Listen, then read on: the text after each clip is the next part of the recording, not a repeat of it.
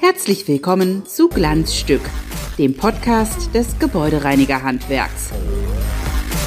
Viel Spaß beim Reinhören.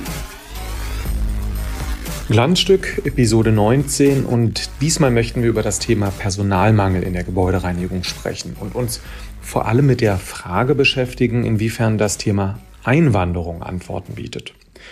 Und als erstes möchte ich mit einem Mann sprechen, der seit neun Jahren eine ganz positive persönliche Einwanderungsgeschichte in unserem Handwerk lebt. Und zwar mit Mario Gomez Pajares, 35 Jahre jung, verheiratet. Er hat einen fast zweijährigen Sohn und wohnt in der Nähe von Heidelberg. Hallo, Herr Pajares. Hi.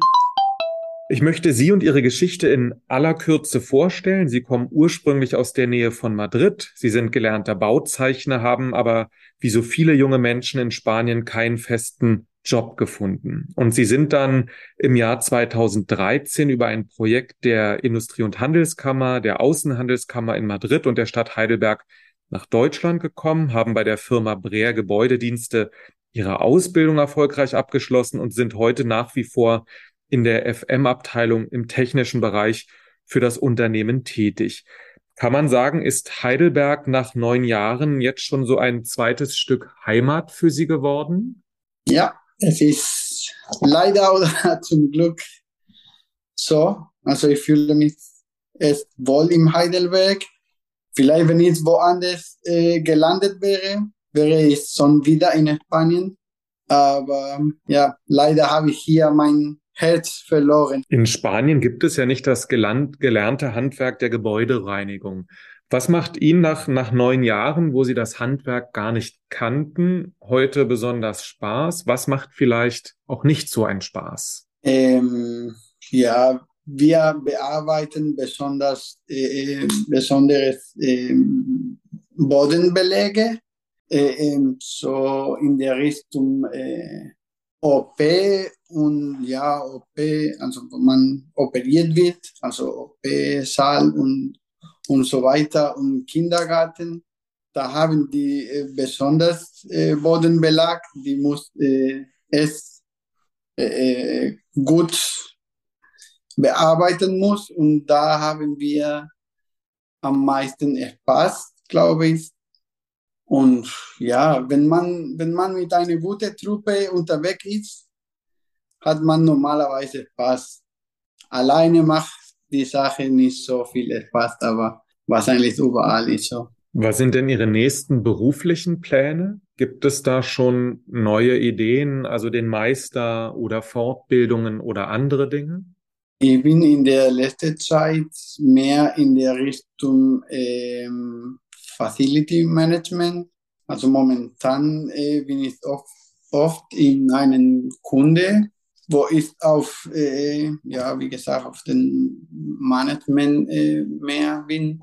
Also solche Tätigkeiten und dann vielleicht in der Richtung mit, äh, mit Elektro und mit Klempner und, und sowas habe ich momentan mehr zu tun. Und äh, so in der Richtung würde ich dann gerne mich in der nächsten Zeit entwickeln. Als Sie damals äh, zur Ausbildung nach Heidelberg gekommen sind, was war da die größte Hürde? Das Heimweh, die Sprache? Äh, die Sprache auf jeden Fall. Also da äh, finde ich der komplizierte, das ist es kompliziert, die Sprache. Da muss man echt viel viel Mühe geben und, und ich verstehe, dass viele Leute hierher kommen, also äh, Ausländer von überall, weil hier äh, gute Chance gibt.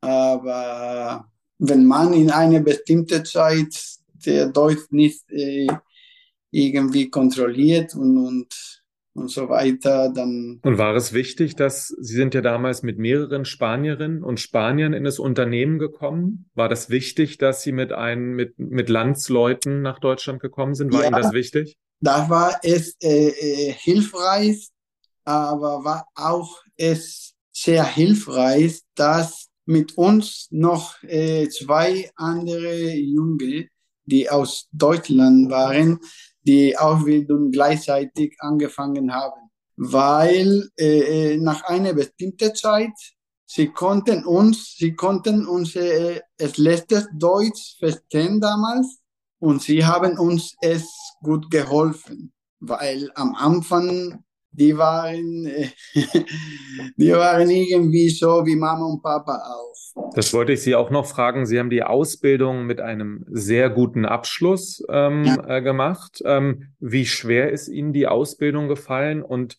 das war da auch das Thema Sprache, was besonders schwierig war für Sie in der Ausbildung? Ja, da war auf jeden Fall das Komplizierte für mich die Sprache. Wir sollten, wir sollten die Sachen äh, äh, irgendwie auf Deutsch lernen und dann irgendwie, um alles besser zu verstehen, wieder auf Spanisch äh, äh, übersetzen. Und da war irgendwie, da war irgendwie auch eine gute Weise zu lernen, weil haben wir irgendwie die Sachen zweimal gelernt. Können Sie jungen Menschen empfehlen, diesen Schritt zu tun oder halb halb? Wie ist Ihre persönliche Meinung? Oder muss man besonders viel Mut haben? Was, was nehmen Sie mit nach diesen fast zehn Jahren?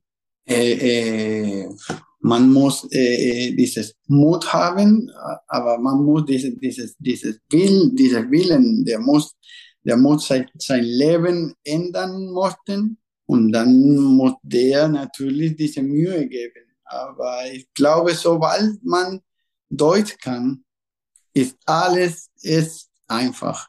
Wenn man dieses Mut hat, dieses erste Schritt nach Deutschland und der Mühe gibt, um Deutsch zu lernen, dann äh, kommt alles irgendwie von allein. Und letzte Frage. Ähm, Sie sind hier verheiratet, Sie haben einen äh, kleinen Sohn, Sie haben hier äh, Ihre, Ihre zweite Heimat.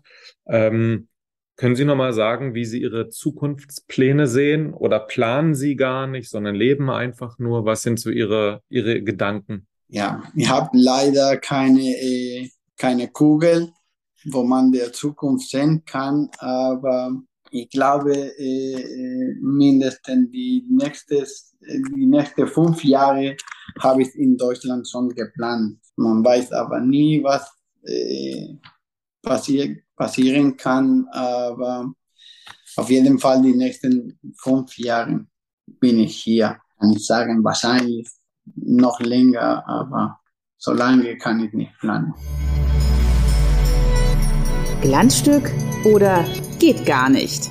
In dieser Kategorie wollen wir wie immer vertieft über unser Thema sprechen. In diesem Fall also über die Einwanderung, über die Bedingungen, die Hürden und Herausforderungen. Und das möchte ich gerne mit Karl Brehr tun. Herzlich willkommen. Hallo, Herr Lück. Ich grüße Sie. Auch Sie möchte ich kurz vorstellen. Sie leiten in vierter Generation die Firma Brehr Gebäudedienste in Heidelberg. Sie sind ehrenamtlich bei uns im BIV sehr aktiv, unter anderem Vorsitzender unseres Ausschusses Technik und Betriebswirtschaft. Und Sie haben für das Integrationsprojekt, von dem Herr Gomez Pajares gerade berichtet hat, 2013 ja auch den Ausbildungspreis unseres Verbandes gewonnen. Zudem oder auf der anderen Seite sind Sie im Ehrenamt aber auch Vizepräsident der IHK Rhein-Neckar. Sie leiten dort den Ausschuss für Berufsbildung und haben ja damals im Jahr 2013 zusammen mit ganz vielen anderen Playern äh, aus Ihrer Region, die ich an der Stelle auch nicht vergessen möchte, das Projekt Move Your Future Welcome to Heidelberg mit ins Leben gerufen. Jetzt sind die ersten Spanier vor fast einem Jahrzehnt ähm, nach Heidelberg gekommen, auch zu Ihnen in die Firma.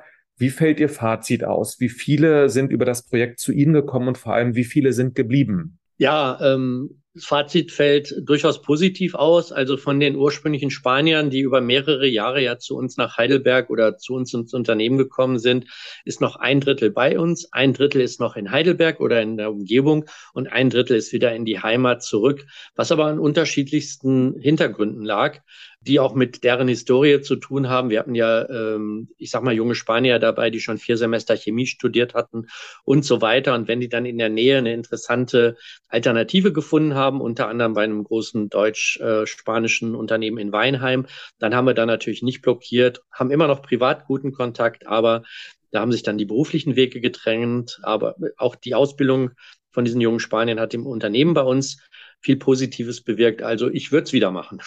Und läuft das Projekt aktuell noch oder ist das konkrete Projekt, wie 2013 an den Start ging, äh, ausgelaufen? Also so, ist, das Projekt hat sich ja in zwei Richtungen entwickelt. Zum einen haben wir ja als Grundlage zu dem Projekt in Heidelberg ein Ausbildungshaus gebaut. Und dieses Ausbildungshaus ist äußerst erfolgreich. Dort sind 60 Azubis untergebracht und der Bedarf ist so groß, dass wir gerade ein Gebäude oder Grundstück suchen, um ein zweites Ausbildungshaus zu bauen. Also dieses Projekt läuft weiterhin sehr gut. Mittlerweile sind über 16 Firmen dort ansässig und bringen dort ihre Auszubildenden unter. Äh, der zweite Teil, das eigentliche Projekt Move for Your Future, Welcome to Heidelberg, läuft leider derzeit nicht. Sagen wir mal so, die Bundesregierung hat es auf Eis gelegt.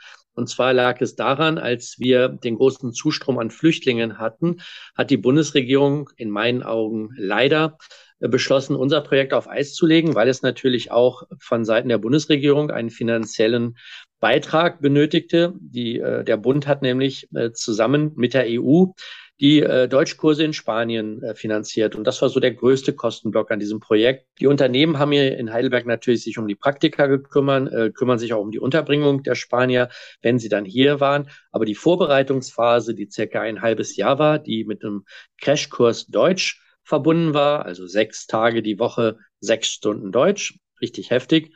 Und das war natürlich mit entsprechenden Kosten verbunden, wird leider derzeit nicht mehr unterstützt. Da gab es auch ein bundesweites Projekt, was damit verzahnt war. Das nannte sich Mobi Pro EU. Und wie gesagt, das liegt derzeit auf Eis. Wir hoffen, dass die Bundesregierung jetzt die neue es vielleicht aktiviert, wobei die im Moment natürlich auch ganz andere Probleme haben. Wenn wir mal insgesamt auf das Thema gucken, worauf müssen sich Unternehmen gefasst machen, wenn sie Beschäftigte aus dem Ausland herholen? Was ist der Hauptaufwand für Unternehmen? Sind es die Kosten, das Kümmern, der Zeitaufwand? Was haben Sie selber vielleicht unterschätzt? Ähm, wie ist da so Ihr Fazit? Also man sollte auf jeden Fall Menschen im Unternehmen haben, die sich um die Azubis oder am Anfang waren es ja noch Praktikanten, das Ganze begann ja immer mit einem Praktikum kümmern. Das ist so das A und O. Äh, ideal ist es natürlich, wenn es schon wie bei uns dann äh, Azubis wieder aus der ersten und zweiten Generation war, weil da zum einen die sprachliche Barriere nicht so hoch war und natürlich auch das Wissen, welche Fallstricke gerade am Anfang einer solchen Ausbildung dann äh, existieren, dass da geholfen werden konnte. Also das ist ganz wichtig und auch äh, ein wichtiger Hintergrund, das haben wir insbesondere bei den spanischen Azubis erlebt, dass es auch ein, ich sag mal, aktives äh, Nachtleben in der Stadt gibt. Also wir haben auch ähm, andere Firmen gehabt, die aus dem tieferen Odenwald kamen und dort sind die Azubis gescheitert, weil da einfach nichts los war am Wochenende. Jetzt wollen wir die wirklich tolle Positivgeschichte von Herrn Gomez Pajares als Beispiel nutzen, um grundsätzlich über das Thema Einwanderung zu sprechen. Klar ist, dass sich der Personalmangel äh, weiter zuspitzen wird, allein demografisch und alle Fachleute sagen eigentlich, dass wir Einwanderung brauchen. Können Sie für sich, für Ihr Unternehmen oder für die Branche beziffern, wie groß dieser Baustein sein soll, muss, darf? Also trotz aller anderen Probleme, die wir ja derzeit haben, Inflation, Kostensteigerung und so weiter, ist für mich dieser Personalmangel immer noch der Engpassfaktor für unsere gesamte Branche. Ich kann es Ihnen an ganz einfachen Zahlen festmachen. Wir hatten vor der Corona-Krise in unserer Hotelabteilung ähm, 220 Mitarbeiterinnen und Mitarbeiter. Dort sind nach Corona noch 100 Mitarbeiter gewesen. Und wenn wir nicht Mitarbeiter aus dem Ausland in den letzten Monaten rekrutiert hätten, hätten wir diese Abteilung noch mehr reduzieren müssen, als es jetzt ohnehin schon der Fall war. Also ich kann nur sagen, äh, das war nicht mit Mitarbeitern aus, aus Deutschland beziehungsweise hier aus der Region schon gar nicht machbar. Und bei den Auszubildenden sieht es ähnlich aus. Wir haben noch wenige Bewerbungen in den kaufmännischen Ausbildungsberufen in unserem Unternehmen, aber im gewerblichen Bereich sieht es ganz finster aus.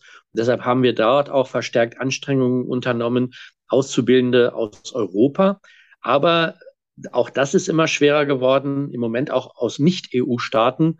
Und da würde ich gerne später noch drauf zu sprechen kommen. Da legt uns die Bürokratie nämlich nach wie vor große Steine in den Weg. Wir können es sonst auch, hätte ich später, wie Sie es äh, ansprechen, ähm, äh, auch gemacht. Wir können es aber auch gerne nach, nach vorne ziehen. Wir sind ja hier nicht an die Reihenfolge äh, gebunden. Was ist das Hauptproblem, wenn Sie sagen, Sie möchten zum Beispiel aus Nicht-EU-Staaten äh, Beschäftigte zu sich ähm, in die Firma holen? Also wir hatten jetzt ganz konkret zwei junge Leute aus Albanien, die über einen familiären Kontakt zur Berufsschule in Metzingen Kontakt zu unserem Unternehmen aufgenommen haben. Die hatten hervorragende Voraussetzungen waren wahnsinnig motiviert, haben in Albanien jetzt schon mit intensiv mit Deutschkursen begonnen. Und dort haben wir über eineinhalb Jahre gebraucht, um alle Formalien zu erfüllen. Das geht ja mit Terminen von der, bei der deutschen Botschaft angefangen und so weiter, die teilweise monatelang ähm, warten äh, ließen ähm, äh, zusammen. Und ähm, als das dann alles soweit gewährleistet war und die einreisen durften, hat dann die deutsche Botschaft noch kurzfristig festgestellt, dass der junge Mann, der mit einreisen sollte, mal ein paar Tage zu lange mit einem Touristenvisum in Deutschland war und hat ihn dann ähm, diese Genehmigung zurückgezogen. Die junge Frau ist alleine gekommen. Sie ist innerhalb von einem halben Jahr, man muss sich vorstellen, die hat letztes Jahr im, im Sommer mit Deutsch angefangen, war sie Klassenbeste in der Berufsschulklasse, ist wahnsinnig motiviert und wartet natürlich sehnsüchtig darauf, dass ihr Freund, beziehungsweise mittlerweile sind die sogar verheiratet, jetzt endlich nachziehen kann. Auch das müssen wir jetzt mit einem Anwalt einklagen, ähm, wobei es also sowohl von der menschlichen Seite als auch vom Bedarf her, weil wir brauchen ja diese jungen äh, äh Auszubildenden, um unseren Handwerksberuf weiter ausüben zu können, gerade hier in der Region in Heidelberg wo wir halt einen wahnsinnig hohen Anteil an Abiturienten haben, die leider zum Großteil überhaupt nicht daran denken, einen Handwerksberuf zu ergreifen, auch wenn es ein zukunftsorientierter und moderner ist wie in unserem Handwerk. Ähm, benötigen wir ausländische Interessenten, aber vor allen Dingen auch aus Nicht-EU-Staaten, weil selbst ähm, junge Leute aus EU-Staaten sind nicht mehr so stark daran interessiert, noch einen Handwerksberuf zu ergreifen, wie es noch vor zehn Jahren der Fall war. Das heißt, der, der, die, Schlüsselkritik ist die Bürokratie. Kann man das so zusammenfassen?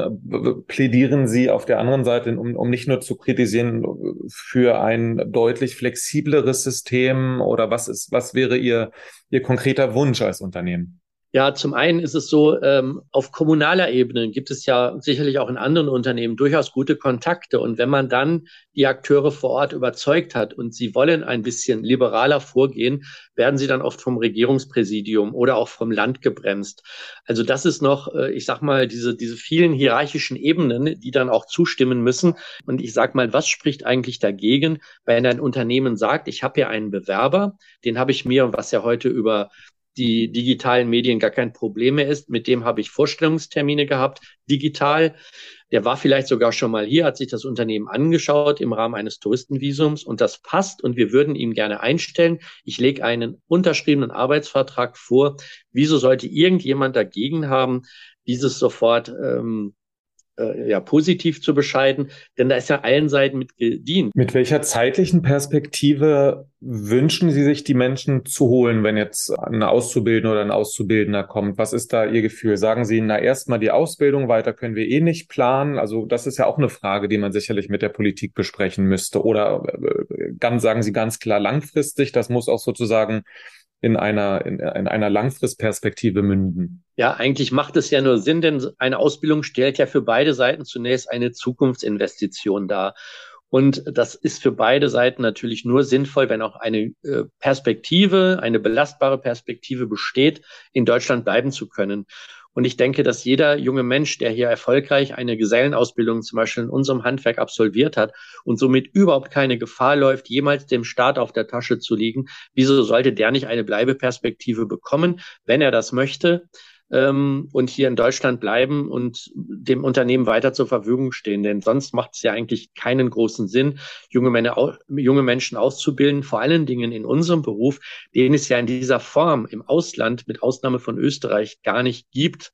Die duale Ausbildung ja auch nicht. Wobei da in Spanien aufgrund der guten Erfahrungen mit diesem Projekt beispielsweise sind ja schon ähnliche Wege von einigen Städten äh, beschritten worden. Also da geht auch schon in Richtung äh, duale Ausbildung, weil die jungen Spanier, die zurückgekehrt sind, da sehr positiv darüber berichtet haben.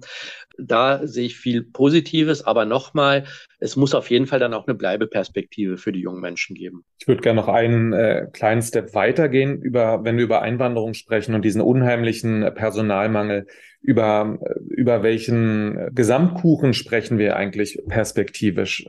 Wir sprechen also nicht nur über Europäer, sondern letztendlich über über ähm, Zuwanderung aus der ganzen Welt.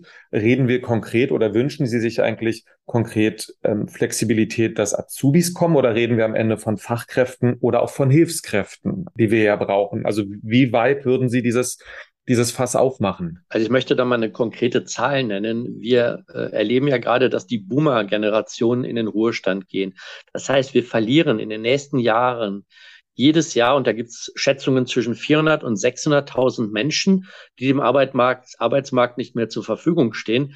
Wir erleben aber im Moment nur eine Einwanderung aufgrund der jetzigen juristischen und, und äh, diplomatischen Struktur eine Einwanderung in erster Linie in unsere Sozialsysteme. Das heißt, es kommen Menschen über diese Flüchtlingsschiene und ich sag mal so, das hört sich jetzt ähm, lustig an, aber es war gar nicht lustig gemeint. Wenn unsere albanischen Auszubildenden ihre Pässe vorher weggeworfen hätten, hätten die innerhalb von Monaten eventuell die Möglichkeit gehabt, hier zu arbeiten. Weil sie aber ganz legal vorgegangen sind und wir als Unternehmen und sie als Auszubildende Anträge gestellt haben, mussten sie anderthalb Jahre warten. Und dieses Ungleichgewicht finde ich sehr bedenklich. Und dann gibt es noch einen anderen Aspekt. Wir haben ja unterschiedlichste Erfahrungen gemacht mit der Integration von Mitarbeitern. Und da war es schon hilfreich, wenn die entweder aus Europa kamen oder zumindest einen abendländisch sage ich auch zum Teil christlichen Hintergrund hatten. Das hat die Integration erheblich erleichtert. Auch bei anderen, also wir haben, äh, da muss man auch äh, differenzieren. Wir haben ja die ganze Branche schon sehr, sehr gute Erfahrungen, beispielsweise mit türkischen Mitarbeitern und so weiter. Also da auch die, die einen muslimischen Hintergrund haben, aber doch recht europanah waren, waren sehr schnell integriert und haben sich zu sehr wichtigen und guten Mitarbeitern entwickelt. Also da bin ich generell offen für die gesamte Welt. Aufgrund der Erfahrungen wesentlich schneller integrierbar sind es natürlich ähm, Bewerber, die aus dem europäischen Umfeld kommen oder zumindest eine westliche Prägung genossen haben. Letzte Frage. Jetzt ist unsere Branche natürlich per se sehr international, sehr offen, sehr vielfältig. Das gilt sicherlich auch für für die Stadt Heidelberg, die sehr jung ist, die sehr klug ist, die sehr, die sehr offen ist. Glauben Sie, das Land, vielleicht ein bisschen allgemeiner, ist, ist offen für, für eine sehr weite Einwanderung in, in, in den Arbeitsmarkt oder machen Sie sich da, da Sorgen, wenn man auf die AfD guckt, wenn man auf die Wahlen in Italien guckt aktuell? Welchen Weg müssen wir da noch beschreiten als letzte Frage? Ja, danke, dass Sie das ansprechen. Das ist nämlich noch ein ganz wichtiger Faktor, denn auch hier sind wieder beide Seiten, finde ich, verantwortlich. Wenn ich sehe, dass junge Menschen und junge Männer vor allen Dingen nach Heidelberg kommen, denen aber verwehrt wird, also im Rahmen der Flüchtlingspolitik und Asylpolitik hier arbeiten äh, zu können, dann sind wir selber schuld, wenn die dann zum Teil in die Kriminalität oder Illegalität abwandern. Denn was haben sie sonst für eine Chance? Die werden ja, das wissen wir ja auch, teilweise von Dorfgemeinschaften oder von ihren Familien. Da wird das letzte Geld zusammengekratzt, die werden nach Europa geschickt, um dann hier Geld zu erwirtschaften, was die in die Heimat schicken, was uns ein Wirtschaftsfaktor ohne Ende ist. Das ist um die zehnfach höher als das, was an Entwicklungshilfe in die Entwicklungsländer fließt, was Menschen, die aus diesen Entwicklungsländern kommen, hier in Deutschland erarbeiten und dann in die Heimat transferieren. Ähm, also das sollte man nicht unterschätzen. Und äh, wie bescheuert, sage ich mal, sind wir, dass wir solche junge Männer herholen, die stehen im, voll im Saft und dürfen dann hier nicht arbeiten. Also es kann ich überhaupt nicht nachvollziehen. Meiner Meinung nach müsste jeder, der hier in Deutschland Asyl beantragt, Vertrag nach einer kurzen Frist von, sagen wir, vier bis sechs Wochen, wo man sich akklimatisiert. Natürlich immer noch im Hintergrund auch, dass genug Zeit sein muss, um unsere Sprache zu erlernen, aber die Möglichkeit haben, hier eine Arbeit nachzugehen. Dann hätten wir wesentlich weniger Probleme mit Kriminalität oder auch diesen politischen Verwerfungen. Denn das sind doch die Aufhänger, wenn solche jungen Menschen dann Drogenhandel betreiben weil sie, wie gesagt, die müssen Geld in die Heimat schicken und kriegen von uns keine legale Möglichkeit geboten, ist das teilweise natürlich verwerflich, aber auf der anderen Seite, was haben sie sonst für eine Chance? Da muss also dringend was passieren und das wäre für mich am allerwichtigsten.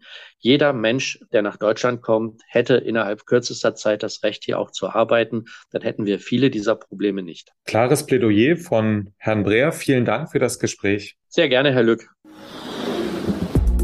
Glanz zum Schluss.